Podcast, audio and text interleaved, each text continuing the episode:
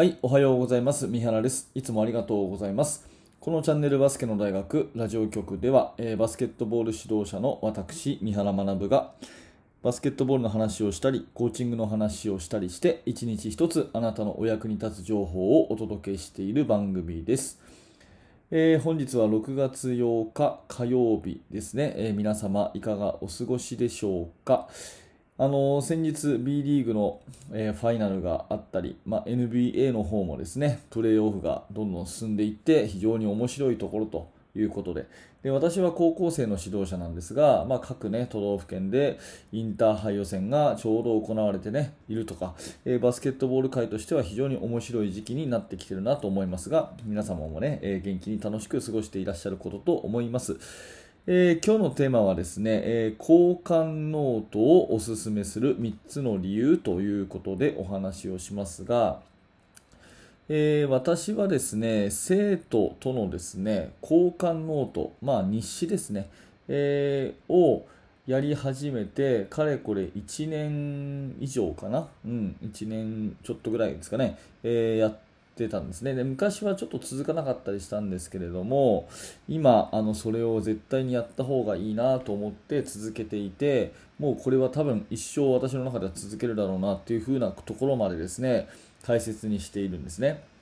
まあ、交換ノートっていうのは選手と、えー先生とのやり取りの中でこうノートにいろいろ書いていってもらうとでそれを提出してもらって返事を書いて出すみたいなね、えーそういうやつで、まあ、やってらっしゃる方もいると思いますが、えー私のやり方はですねあのボトムアップ思考ということで選手が主役のチーム作りっていう中でですねそのえー元になった考え方を教えてくださった、えー畑喜美夫先生からこういうようなやり方でやるといいよっていうふうに教わったやり方をそのままやってるんですね、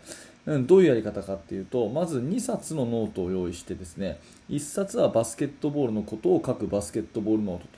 ということで、うん。まあ、これは主に試合が土日にあったりするので週明けた月曜日に提出ということにしていて、えーまあ、これはバスケットボールの、ね、試合の反省とか自分がやりたいプレーが、まあ、できたとかできないとかですねとにかくプレーに関する振り返りを書くと。いうことになります。でもう1冊のノートは、まあ、コミュニケーションノートっていうことでこれは逆にバスケットボール以外のですねことを全部書くと。生活面でね勉強面の悩みとか、えー友人関係の悩みとか、まあ、あと趣味がね、えーあってこんなことが面白かった。この映画見て楽しかったとかねこの本先生も読んでみてくださいよとかね、うん、逆におすすめの本はありますかとかね、えーこの音楽すごく僕好きですよとかねもう何でもかんでもこう書いてもらうと。それから生活のその時間っていうんですかね、えー何時に起きて何時に寝てで家での学習時間はこうとかね、えーおお家のお手伝いしましたとか、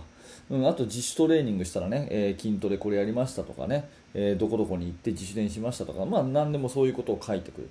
というやつでこのノートに関しては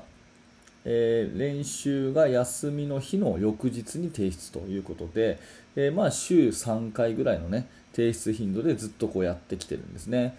でですね、まあ、最近本当にこれやっぱり大事だなっていうふうに思っていて、えーでぜひ皆さんにもですねやってないんであれば一度ねこの話を聞いたことをきっかけにまあ騙されたつもりでじゃないんですけど、うん、やってみることを本当に強くお勧めしますし、えー私がね、え作っているあの無料のメルマガ講座ね、えー指導者の方向けにチーム作りについていろんなノウハウをお届けする無料のメルマガ講座っていうのをやってるんですけどそれでもですねうんと交換ノート、あのは絶対いいですよっていう話をしてるんですね。なので、まあ、ぜひぜひやってみていただいたらいいかなという話です。でここから後半というか本編というかですね、えー、と3つの理由について改めて考えていきたいんですけど私がね交換ノートを選手とやるといいと思う3つの理由は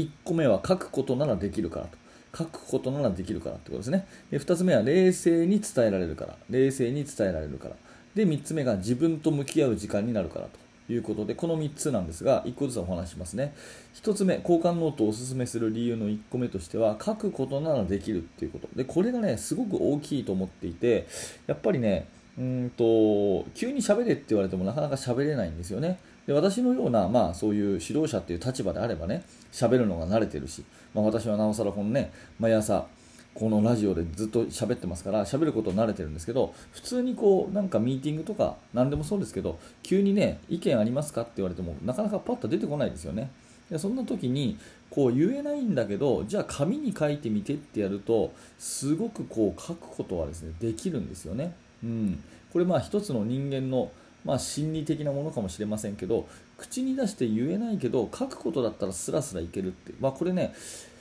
えーと、私の経験上例外なく誰でも少し慣れるとですねもうやっぱり自分の考えを紙に書くっていうのができるようになります。だからなかなか先生には言えないけど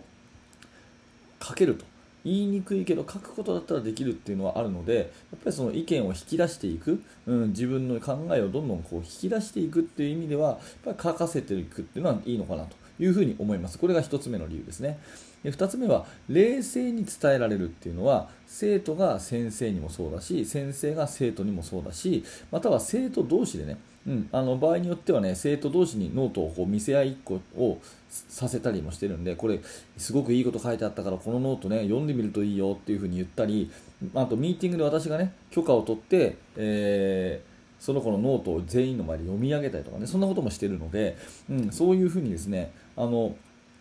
まあ、冷静にこう伝え合うことができるってことですね。やっぱりカッとなって感情的に、あのー、思ってもないことをつい言っちゃったりとかね、分かっちゃいるんだけど、意地悪なこと言ったりとか、なんかね、余計な一言言ったりとかって人間しがちですけど、ふと冷静にこう書いていくってことをするとですね、あんまりそういうのがなくて、ちゃんと本音が言える。でよく分からなかったらよく分からないって書けるっていうところ。そういう冷静に伝えられる。お互いに冷静に伝えられるっていうことがやっぱりいいのかなっていうふうに思います、うん、これが2つ目ですね。で3つ目は自分と向き合う時間になる。やっぱりこれ書いていくっていうことはあの自分を振り返る時間になりますし特にバスケットボール選手の、ね、高校生中学生とかであればバスケットを好きになるためのこの大事な時間になるんですよね、うん、あの自分と向き合って今日はこういう練習をしたとかバスケット部員としてこういうことをやったとかね生活面でこういうことをやったとかっていうふうに自分と向き合う時間を作ることによってやっぱり自分自身をこう大切にできるっていうかそれからまたバスケットボールっていう競技を好きになるっていうかそういうことにものすごくね、えー、大きな役に立ってると思うのでやっぱりこの自分に向き合う時間ただただやりっぱなし練習もただやりっぱなしでとかね生活もなんとなくダラダラ過ごすってんじゃなくて過去と向き合う時間をやっぱり5分とか10分でもいいから書くことによってね時間を取るっていうことはこれものすごく大事かなというふうに思います。で私自身もですねあの最近は iPad になるんですけどもあの手書きでこう、ね、自分が今日やったこととかこれからやることとか今日感じたこととかどんどんどんどんこう書くようにしていってるんですね、うん、なのでそういうふうに自分と向き合う時間っていうのはやっぱり書くことかなと。で逆に言うとですね書かないで向き合うことはできないんじゃないかなっていうふに思いますね、うん、書かないで自分と向き合うことっていうのはできないんじゃないかなってすら思いますので、えー、そんなことでですね、えー、交換ノート絶対これ必要かなと思う理由の3つ目が自分と向き合う時間になるからということですね、えー、1個目が書く喋れなくても書くことならできるからということと2つ目は冷静に伝え合うことができるから。そして3つ目が自分と向き合う時間になるからということでこの3つねこれをぜひですね、えーまあ、あの理由として挙げさせていただきます。あの交換ノート本当にいいものなので、えー、先生としてはね、やっぱりこう全部見てね、丁寧に返信して返すっていうのは大変なんですけども、これもね、えー、一つ大事な、大事な、あのー自分の仕事ということでえやってみると習慣化になりますからえもしまだやってないという方がいればですね超絶おすすめでございます。でできればですねえ手書きでやった方がいいですね。今こういう時代だから LINE とかそういうのじゃダメですかってよくそういうのも質問受けるんですけど私は手書きの方がうーんこうはっきりうまくは言えないんですけどもちゃんとこう頭を使って、えー言葉が書けるような気がするので頭が脳がこう動いちゃんと動いてるっていうかそういう気がするのでこれはアナログですけど手書きの方がねいいかななんていうふうに思っております。はい、ありがとうございました。今日は交換ノートおすすめの3つの理由ということで、もしよかったらね、あなたのチームでもやってみてください。えー、このチャンネルではいつもこんな感じでお話をしております。えー、毎朝7時までにはですね、え新しい話をお届けしてますので、もし興味が持てた、面白かったということであれば、高評価のボタン、またはチャンネルのフォローよろしくお願いします。また明日の朝にお会いしましょう。えーバスケの大学研究室では、えー最新のチーム作りについて、えー私の、えそこでしか、えお話ししてない情報とかあと日本全国の、え指導者の方との交流の場となっております。もし興味のある方は説明欄から覗いてみてください。